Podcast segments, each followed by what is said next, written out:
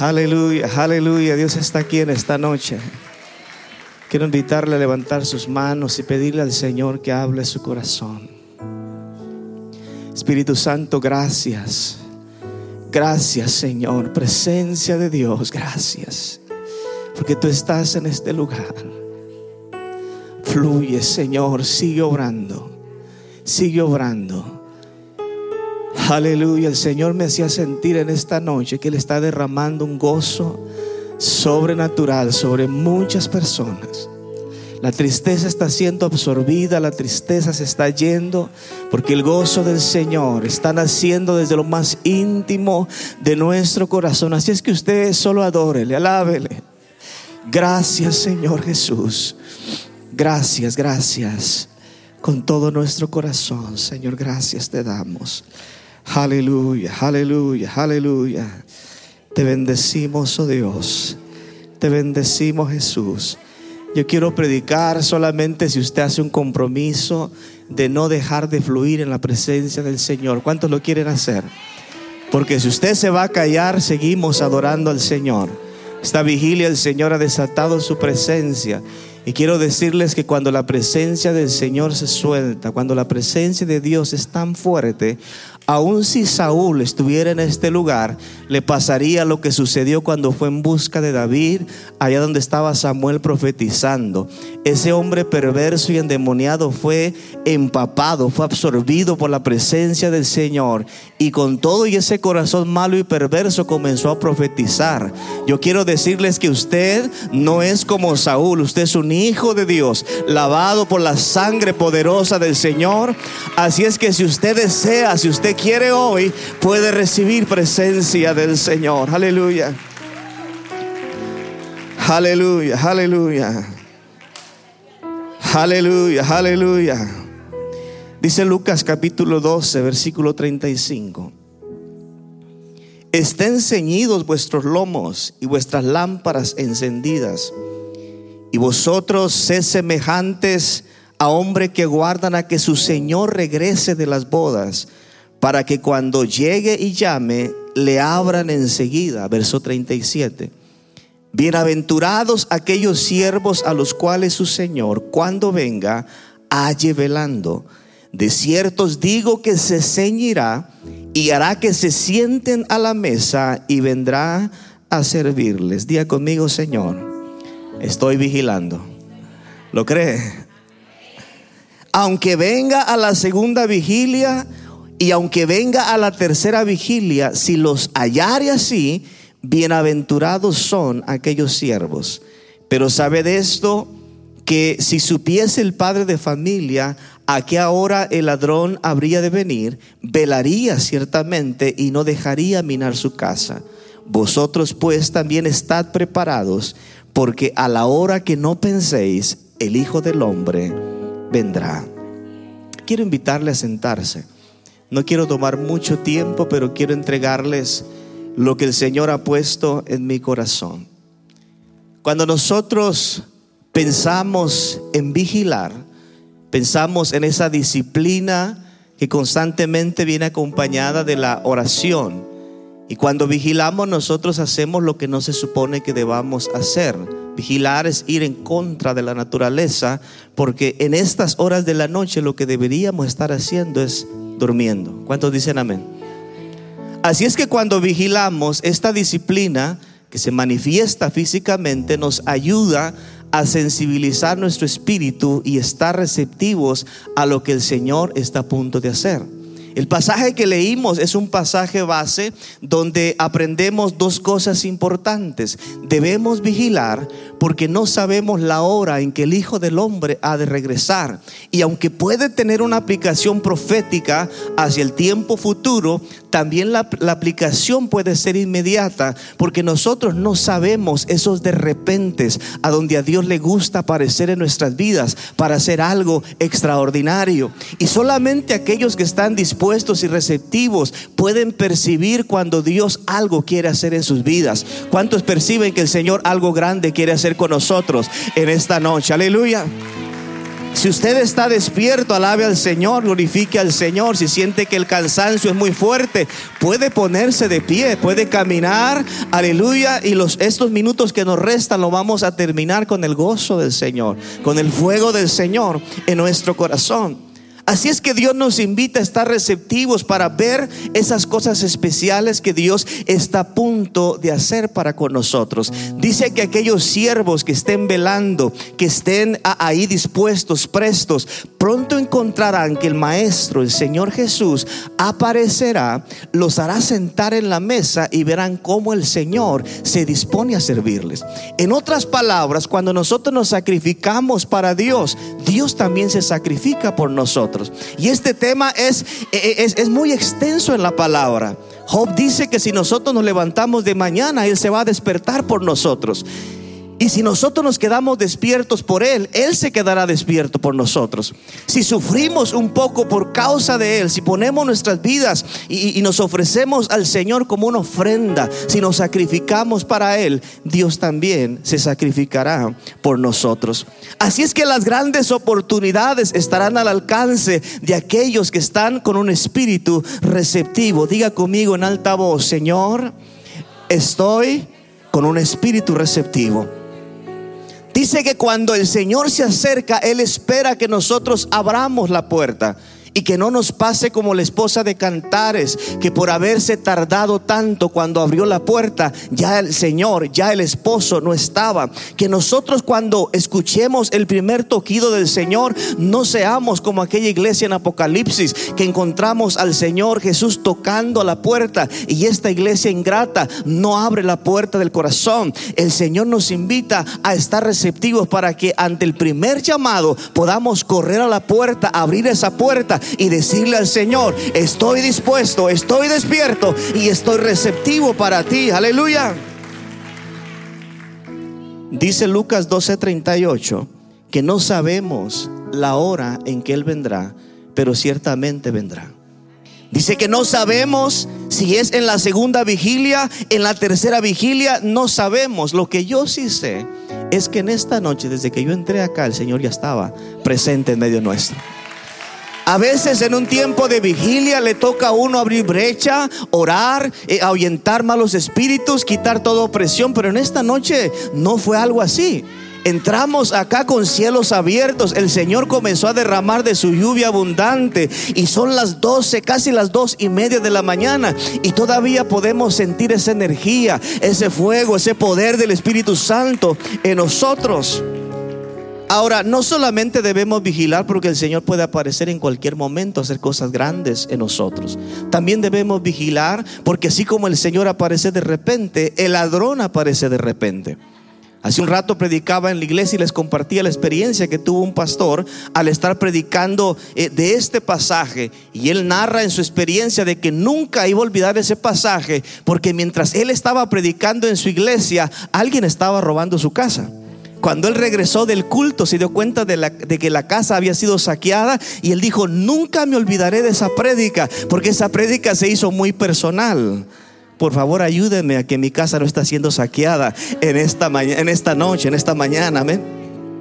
Quiero avanzar rápidamente y quiero compartirles tres cosas que yo observo en la vida del Señor y en la vida de los discípulos que pasaron, cosas que pasaron en una vigilia en la noche. Todos sabemos que cuando el Señor llamó a sus discípulos, comenzó a manifestarles su gracia, su poder, su amor. Ellos comenzaron a ver muchos milagros eh, en sus vidas personales y en las vidas de los demás. Pero pronto el Señor cuando comienza a entrenar a estos doce discípulos, el Señor eh, provocó una situación donde Él se dispone a mostrarles su poder de una manera diferente. Y esto lo encontramos en Mateo capítulo 14, versículo 22. La, predicadora, la hermana Magda, hizo referencia levemente a este pasaje. Y dice ahí en, en Mateo 14, 22, que el Señor hizo a sus discípulos entrar en la barca delante de él y los envió del otro lado. Y después que despidió la multitud, dice que él se quedó solo. Pero cuando los discípulos se fueron en la barca, estoy en el verso 24, dice que en alta mar se soltó una tempestad comenzó a llover fuertemente y aquella barca parecía que se hundía. Los discípulos habían visto al Señor obrar de día, pero era la primera vez que lo iban a ver obrar de noche. Y esa noche el Señor les iba a enseñar que así como Él tenía poder y autoridad sobre los espíritus inmundos para sanar, para libertar, también Él tiene todo poder, todo dominio para sujetar las fuerzas de la naturaleza, para decirle al viento calla, enmudece, para parar todo lo que está en nuestra contra, porque Él es poderoso. Así es que cuando Jesús se quedó solo a propósito, envió a sus discípulos por delante y les iba a enseñar que el poder de Jesús, el poder del cielo está a la disposición de todos aquellos que están receptivos para ver lo que Dios quiere hacer. Yo pregunto, ¿cuántos siguen despiertos? Porque ese Jesús es el mismo de ayer, de hoy y por siempre. Y antes de que termine este año, yo creo que el Señor nos va a revestir de una unción más fuerte, más poderosa, aleluya, para ver las obras maravillosas del Señor. Las tormentas, los azotes en la vida vienen. Aunque nosotros querramos evadir, aunque querramos escondernos, la sombra de la noche nos va a alcanzar. A todos nos pueden suceder momentos inesperados, momentos de dolor, momentos de lágrimas, momentos de, de falta de fuerza, momentos de debilidad. Y es ahí donde el Señor espera que no nos olvidemos, que no dejemos de ver lo que está delante de nosotros. Porque cuando está pasando esto con sus discípulos, dice que ellos lo vieron a la distancia, vieron aquel bulto, aquella imagen, aquella cosa que se movía entre las aguas y ellos se asustaron y dijeron, es un fantasma. Se llenaron de miedo porque todavía no estaban acostumbrados, aleluya, a este tipo de experiencias. Pero más adelante podemos darnos cuenta de que la iglesia cuando vino el derramamiento del Espíritu Santo ya no se asustaban por lo sobrenatural. Era algo normal en su diario vivir. Las oraciones eran poderosas, los lugares temblaban, las cárceles se abrían porque habían aprendido a caminar en el poder sobrenatural del Espíritu Santo. Aleluya. ¿Cuántos pueden decir amén? Ahí en, esa vigilia, en, en altas horas de la noche, el Señor les habló diciendo, tengan ánimo, yo soy, no tengan miedo. Hoy el Señor les viene a recordar eso, hermanos, tengan ánimo, yo soy, no tengan miedo. Fue ahí donde Pedro se llenó de valentía y le dijo, Señor, si eres tú, permíteme caminar sobre las aguas. Y el Señor le dijo, ven. Y en esa palabra, hermanos, Pedro creyó, Pedro confió. Y aquel hombre intrépido, aquel hombre inconstante, aquel hombre que hablaba sin pensar, pudo ver cómo sus pies se sostenían sobre aquellas aguas turbulentas.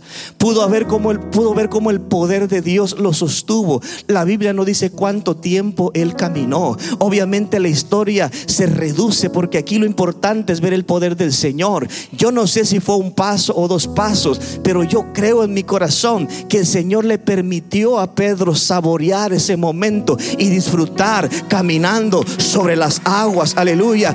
Más adelante Pedro deja de ver al Señor, Pedro se llena de temor y, comienza a hundirse. Pero aún en medio de ese error, en medio de esa debilidad, él le clama al Señor y le dice, Señor, sálvame que perezco, me estoy hundiendo. Y ahí el Señor le extendió la mano, porque el Señor tiene poder, hermanos, para sostenernos y mantenernos a flote, pero también tiene poder para sacarnos cuando nos estamos hundiendo, cuando nos falta la fe, cuando no podemos avanzar, la mano del Señor es fuerte y poderosa para con cada uno de nosotros. Es ahí cuando vigilamos que podemos disfrutar aquellas grandes oportunidades que Dios pone delante de nosotros. El viento fuerte a veces nos llena de miedos, de temores. Los vientos fuertes hacen a veces tambalear nuestra fe. Los vientos fuertes, hermanos, hacen que las emociones sean más fuertes que nuestras convicciones. Los vientos fuertes a veces nos, nos, traen una nube de pensamientos que nos perturban de día y de noche. Pero es ahí donde el Señor quiere que nosotros recordemos que Él no ha cambiado, que Él es el mismo y que su poder sigue estando disponible. Su poder sigue estando al tanto, al alcance de todos aquellos que lo necesitan. Aleluya. Es ahí cuando entendemos el poder del Señor que la adoración, hermanos, cobra un sentido diferente. Porque cuando ellos vieron lo que el Señor hizo esa noche, dice que ellos estaban en la barca. Cuando el Señor entra a la barca y entonces calma sus tempestades, cuando el Señor quita sus temores, ellos le comenzaron a adorar y comenzaron a decir, verdaderamente tú eres el Hijo del Señor. Aleluya. ¿Cuánto le reconocen como el Hijo del Señor? Una cosa es decirlo desde afuera y otra cosa es vivirlo, porque su poder es real. ¿Captó esa parte, hermanos? Voy a ir rápido. Lo segundo que observo en lo que vivieron los discípulos con Jesús en una vigilia fue que si en la primera experiencia pudieron ver el poder de Dios, la segunda vez que iban a estar vigilando con el Señor, iban a ver la gloria de Dios. ¿Cuántos la quieren ver en esta noche? ¿Cuántos quieren ver la gloria de Dios? Porque no es lo mismo ver su poder que ver su gloria.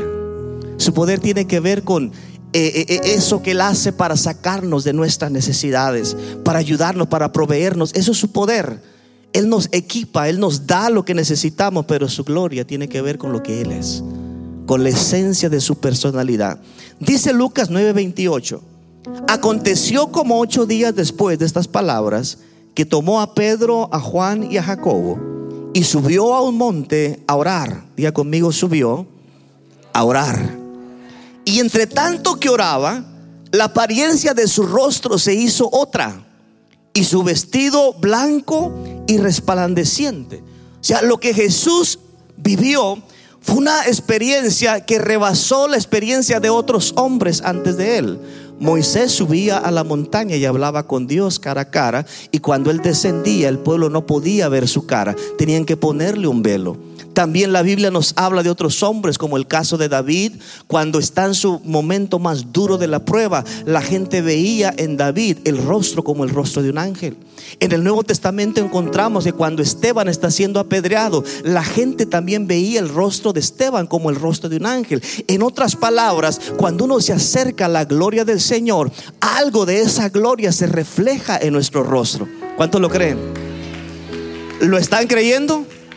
Solo que en el caso de Jesús, la gloria no, la recibió desde afuera, sino la gloria emanó desde adentro. Porque eres la gloria y el resplandor del Padre Celestial. Por un momento Él está ahí en la montaña y lleva a tres de sus discípulos más íntimos, los más cercanos, y de repente Él se transfigura, Él manifiesta su gloria. Y dice en el verso 30, he aquí, dice, dos varones que hablaban con Él, los cuales eran Moisés y Elías quienes aparecieron rodeados de gloria y hablaban de su partida. O sea, Elías y, Moisés aparecieron rodeados de gloria, de la misma gloria de Jesús. ¿Va entendiendo? O sea, Jesús brilló con la fuerza del sol y esa gloria alcanzó a Moisés y a Elías. Para Moisés no era nuevo, no él ya lo había experimentado en el monte Sinaí. Pero dice más adelante, verso 32, y Pedro y los que estaban con él estaban rendidos de sueño ¿Habrá alguien aquí que está rendido de sueño? Hay una mano honesta acá. Los demás yo creo que tenemos que pedir perdón hoy por estar mintiendo. Alguien que está acá rendido de sueño, que ya casi no. Ya se levantaron las manos. Tiene permiso de ser honesto. Dice Pedro y los que estaban con él estaban rendidos de sueño, pero esta parte es importante lo que sigue. Mas permaneciendo despiertos, vieron la gloria de Jesús y a los varones que estaban con él. Porque cuando estamos frente a la gloria de Jesús, lo natural es absorbido por lo espiritual. En otras palabras, aunque estamos llenos de debilidad, aunque estamos llenos de sueño, cuando estamos frente a la gloria del Señor, podemos recibir una fuerza extraordinaria para mantenernos despiertos y ver lo que el Señor está haciendo en cada uno de nosotros. Aleluya. Por eso, hermanos, es que yo soy de los que creo que Dios nos equipa, Dios nos prepara para aquellas cosas que son imposibles de hacer con nuestras propias fuerzas. Yo soy de los que creo, y espero no equivocarme, que esa noche la gloria que se reflejó en Moisés y en Elías también se reflejó en Pedro, en Juan y en Jacobo. Yo lo creo con todo mi corazón, porque es algo que lo vemos a la luz de la palabra. Por eso el Señor les dice más adelante, ellos tenían que bajar de la montaña, el Señor les dice a nadie le digan lo que acaban de experimentar, lo que acaban de ver. ¿Por qué el Señor les hace esa ordenanza? ¿Por qué les hace esa petición? Porque es bien probable que cuando descendieran de la montaña, la gente iba a ver aquel rostro tan lleno de luz, tan lleno de gloria, que les iban a preguntar, ¿qué pasó? ¿Qué les sucedió? Que han bajado con un rostro diferente. Solo que en esa ocasión el Señor les privó de hablar y testificar. Pero en este tiempo el Señor no nos está privando, no nos está estorbando, nos está diciendo, hablen, testifiquen del poder de mi gloria, porque su gloria se sigue derramando y se sigue manifestando en cada uno de nosotros. Aleluya. Dele fuerte su aplauso al Señor.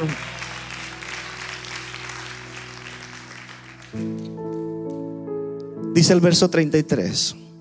Sucedió que apartándose de él, Pedro le dijo, maestro, qué bueno es para nosotros que estemos aquí. ¿Cuántos pueden decir amén? Qué bueno es que estemos aquí. Hagamos tres enramadas, una para ti, una para Moisés y una para Elías. Y dice la Biblia, no sabía lo que decía. Porque recuerden, era Pedro, ¿no? Él no siempre sabía lo que decía. Mientras él decía esto, vino una nube que lo cubrió y, tuvieron temor al entrar en la nube. Y vino una voz desde la nube que decía, este es mi hijo amado, a él oíd.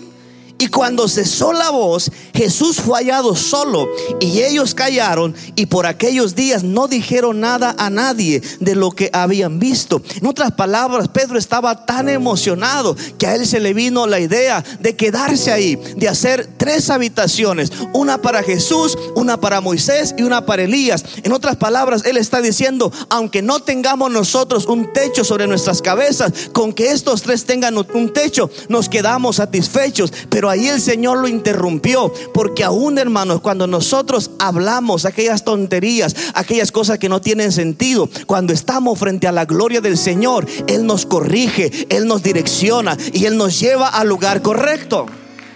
Recuérdense que cuando Dios visitó la casa de Cornelio, Dios manifestó en la presencia de un ángel. Una visita sobrenatural y Cornelio se confundió. Se tiró a los pies del ángel y quiso adorarlo. El ángel le dijo, no, no, no, la adoración es para mí. Tú tienes que adorar solamente a Dios. O sea, Cornelio se equivocó, pero en la gloria del Señor, Dios lo direccionó para que hiciera lo correcto en la gloria del Señor cuando apareció en aquella cárcel. También el carcelero se equivocó, se iba a quitar la vida, le iba a entrar un espíritu suicida. Pero ahí Dios usó a Pablo y a Sila para decirle, no te quites la vida, no te mates, todos estamos acá. Porque aunque estás perturbado, la gloria del Señor te va a dar dirección, te va a llevar al lugar, a tu destino donde Dios quiere que llegues. Aleluya, ¿cuántos quieren llegar ahí? Diga conmigo poder y gloria. Una vez más, poder y gloria. Una vez más, poder y gloria. Y en tercer lugar, no crea que porque ya voy a acabar, ya vamos a terminar. Falta una parte más especial. Tercer lugar, la tercera vez que el Señor se iba a encontrar con sus discípulos en medio de una vigilia, el Señor les iba a demostrar cuánto Dios ama a la humanidad. Cuando entendemos estas tres cosas, el poder de Dios, la gloria de Dios y el amor de Dios, no vamos a flaquear, no vamos a caer. Su amor nos sostendrá, su poder será suficiente y su gloria nos dará identidad, nos dará seguridad de lo que somos y nos dará dirección a donde, tenemos que ir. Esta experiencia la tienen los discípulos ya en la parte final de la vida de Jesús, Mateo 26, 36. Entonces llegó Jesús con ellos a un lugar que se llamaba Getsemaní y dijo a sus discípulos, sentaos aquí entre tanto que yo voy y oro. Y tomando a Pedro y a los dos hijos de Zebedeo comenzó a entristecerse y a angustiarse en gran manera. Pregunto, ¿por qué Jesús se entristeció? ¿Por qué se angustió? ¿Alguien me puede decir por qué? ¿Será que tenía miedo? ¿Usted cree que Jesús era cobarde? Él no tenía miedo. Él estaba triste al ver lo que la humanidad le iba a provocar, el, castigo que le iban a infligir. Pero él aún así, en esa tristeza, él se fue al monte a orar. Desde ese momento yo comienzo a observar que el amor de Dios es un amor ilimitado, que Él me ama sin condición y que a través de Jesús no hubo otra forma en la que el Padre nos pudiera mostrar su amor tan perfecto, tan profundo que a través de la persona de Jesús. Por lo que cuando Jesús está con esa agonía, Jesús está reflejando lo que había en el corazón del Padre. Dolor, agonía y angustia por la humanidad. Ahí la palabra dice que Jesús comenzó a sudar como grandes gotas de sangre. Y Él les dijo, mi alma está muy angustiada hasta la muerte. Quédense aquí y oren conmigo. Esa noche con toda la tristeza que Él sentía en el corazón, sabiendo que Judas lo iba a traicionar y que Pedro lo iba a negar, horas antes Él los había reunido. Y dice la Biblia que sentándolos ahí los amó. No sé si lo ha leído usted. Juan dice específicamente que Él los amó. Se ciñó una toalla y comenzó a lavarle los pies, mostrándoles afecto, cariño, diciéndoles estoy con ustedes, sabiendo que en pocas horas se iban a dispersar y lo iban a dejar. Lo que le estoy diciendo yo acá, hermanos, es que cuando Dios decide amarnos, Él lo hace a sabiendas de lo que el día de mañana vamos a hacer. Porque aquí no hay nadie que tenga la capacidad de ser perfecto. Yo soy el primer imperfecto en este lugar. ¿Cuántos se unen conmigo? Pero a pesar de eso, el amor de Dios no cambia. El amor de Dios está con nosotros. El amor de Dios es eterno. El amor de Dios nos alcanza, nos persigue y nos abraza, nos arropa. En esa angustia el Señor por amor a ellos cantó el canto, se fue después a orar y ahí se acerca a sus tres discípulos más íntimos y les dice, estoy muy angustiado, estoy muy preocupado, necesito que oren conmigo. Les dije que Jesús está reflejando el amor del Padre, ¿se recuerdan? Y Jesús está buscando a uno, a dos que sienta la carga del Padre, que comparta la carga del Padre y manifieste esa carga en oración. Usted no puede vigilar ni orar si no se identifica con la carga que Dios tiene por la humanidad. No estamos aquí, hermanos, porque no extrañamos la cama y las cobijas. Si fuera por nosotros, estuviéramos ahí. Pero estamos aquí porque en algún momento el Señor puso una carga en nuestro corazón. Sabemos que el Señor sigue dolido, sigue llorando, sigue afligido por la humanidad. Y Él está buscando a uno, a dos que le digan, Señor, esa carga la quiero llevar yo esa carga la quiero llevar yo. El Señor quiso depositarla en el corazón de sus discípulos, pero dice la palabra que ellos estaban tan cansados, estaban tan agobiados, tan eh, acabados, que se quedaron dormidos. Y entonces el Señor fue, oró a distancia de un tiro de piedra. Y ahí él oraba por tres veces, repetidamente él oraba la misma oración y regresaba y les decía, por favor, oren conmigo. Y esta es la petición que el Señor nos hace en esta vigilia. Abracen, acepten, tomen la carga del cielo en sus corazones y dedíquense a la oración, entréguense a la oración, entréguense a vigilar, porque el Padre está buscando compañeros, compañeras que puedan sentir esa carga por este mundo que se está hundiendo este mundo que se está acabando, hermanos, cada día más. Sé que el Señor se decepcionó de los discípulos, tal vez sí, se sintió triste, tal vez sí, pero su carga no venía por ahí. Su carga era por ver cómo podía mostrar a estos hombres sencillos el amor del Padre. De hecho, más adelante nosotros encontramos que después que el Señor mostró y manifestó aquella angustia y sudó gotas de sangre, el Señor envió un ángel para fortalecerlo. Y se levantó tan fortalecido que cuando llegó Judas con aquella con aquella gente, con aquella turba, el Señor lo mira a los ojos y le dice, "Amigo, ¿a qué vienes? Amigo, ¿a quién buscas?" Oiga bien lo que le voy a decir. Yo no creo que aquí haya un Judas. Pero si hubiese un Judas hoy en esta hora, el amor de Dios todavía lo puede ver como un amigo. Yo no creo que sea tan malo como Judas. No creo, pastor, que haya aquí gente como Judas. Pero si lo hubiera, el amor de Dios nos diría en esta mañana, amigo, ¿a qué vienes? Jesús dijo una parábola en cierta ocasión. ¿Cuántos de ustedes teniendo un amigo, dice, no van a la medianoche? Y le dicen, otro amigo ha venido a mi casa y no tengo nada que ponerle, no tengo pan, dame unas dos piezas de pan. Hoy diríamos, dame unos sándwiches, una Coca-Cola o un café para atender a mi visita. Y Jesús nos enseñó que por, la, por ser importunos, aquel amigo se levantaría y nos daría lo que necesitamos para suplir nuestra necesidad. Yo soy de los que creo, hermanos, que aunque Dios me ha llamado al ministerio, aunque llevo años predicando la palabra del Señor, y a veces con los años uno puede agarrar cierta experiencia o convertirse o, ser un poco diestro en lo que uno hace, pero no hay nada que uno pueda hacer humanamente que pueda bendecir, que pueda cambiar, que pueda tocar el corazón de las personas. Lo único que marca la diferencia es cuando vamos a la medianoche y le decimos, amigo, tengo a otro amigo que está en necesidad, no tengo nada que darle, pero tú, mi amigo, amigo celestial, tienes el pan que yo necesito, tienes la palabra que yo estoy buscando, tienes la solución, tienes la respuesta, tienes el poder que yo necesito. Y entonces es que Dios nos capacita. Uh, la gloria de Dios está aquí, hermano. La gloria de Dios está aquí. Yo le decía al Señor, es, es hermoso pensar en tu amor. Qué hermoso es meditar en el amor del Señor. Pero es bien doloroso pensar en la indiferencia del pueblo hacia el amor del Señor. Es bien doloroso confrontarnos con la frialdad, con la indiferencia. Es bien doloroso ver cómo mucha gente hoy en día ha caído en religiosidad. Es bien interesante cómo está e, e, este tema de vigilar, de orar, de ayunar, se ha convertido en algo anticuado, en algo no atractivo para la iglesia del Señor, cuando realmente esto es lo que nos enseña y nos revela la esencia de Dios. Cuando estamos ahí receptivos a la voz del Señor, cuando presentamos nuestros cuerpos en sacrificio vivo, ahí el Señor comienza a derramar de su corazón sobre nosotros para que podamos sentir lo que Él está sintiendo. Dice el verso 40, que el Señor cuando regresó los halló durmiendo y les dijo, ¿no habéis podido velar conmigo ni siquiera una hora?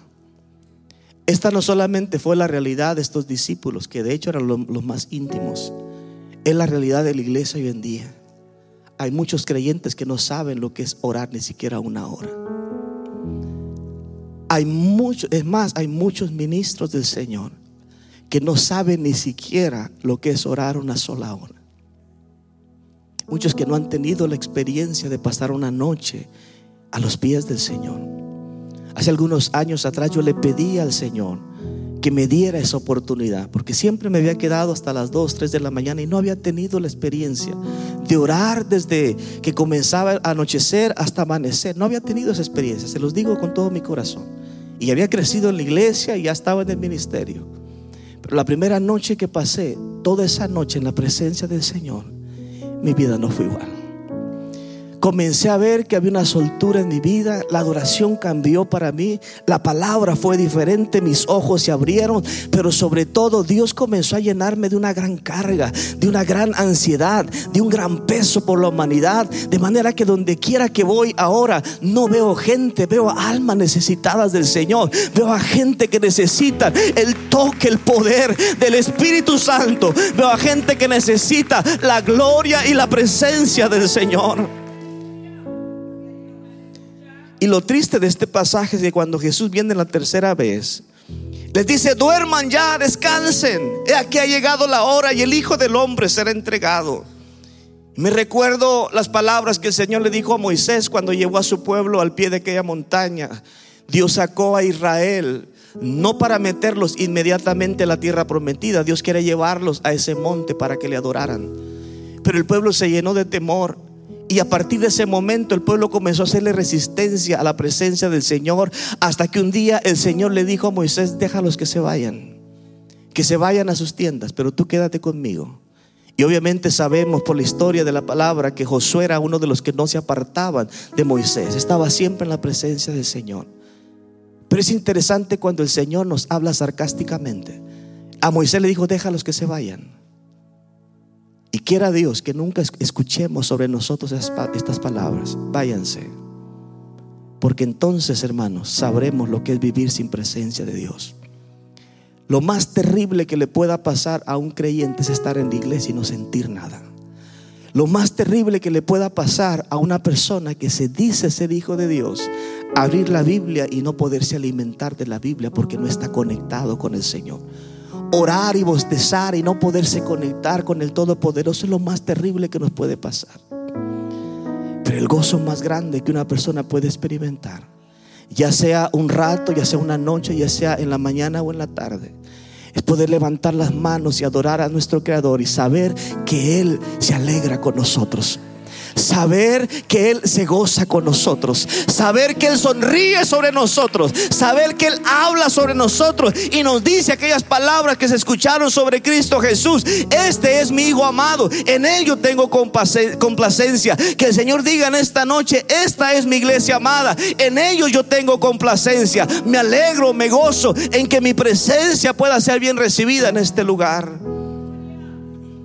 Porque en esta vigilia, si entendemos esto, hermanos, siempre, óigame bien, siempre podemos, podremos sostenernos. Dios nos ofrece en esta noche tres cosas. Diga conmigo poder, gloria y su amor. Una vez más, poder, gloria y su amor. Cuánto Dios nos ama. Pablo dice que es tan profundo, es tan alto y tan ancho que no podremos entender. Y es cuando estamos en la soledad de la noche que podemos conocer el amor del Señor. Yo me enamoré de mi esposa de noche y no sea mal pensado. De noches que hablábamos por teléfono y cuando todos estaban dormidos en silencio, ahí susurrábamos en el teléfono aquellas palabras, aquellas palabras de amor y ahí nos enamoramos. Y del Señor nos enamoramos cuando nos apartamos del bullicio de la gente, cuando cerramos el oído a los ruidos del mundo y comenzamos a estar a solas con Él, donde Él nos dice, mi poder está a tu alcance, quiero manifestar tu gloria sobre ti. Y donde Él nos dice, no importa lo que hayas hecho, mi amor jamás se apartará de ti. En esta hora, mientras yo estoy hablando, puedo sentir al Señor. Puedo sentir que su amor se pasea, porque tal vez más de uno se ha sentido decaído. Tal vez más de uno se ha sentido lejos del Señor. Tal vez han pensado que la tormenta ha sido producto de que Dios lo ha abandonado. Pero el Señor le viene a decir que Él no lo ha dejado, no lo ha desamparado, que no le ha cortado su poder y que no ha dejado de manifestar su gloria y que sobre todo su amor no le va a faltar. ¿Cuántos lo quieren en esta noche? Quiero que nos pongamos en pie.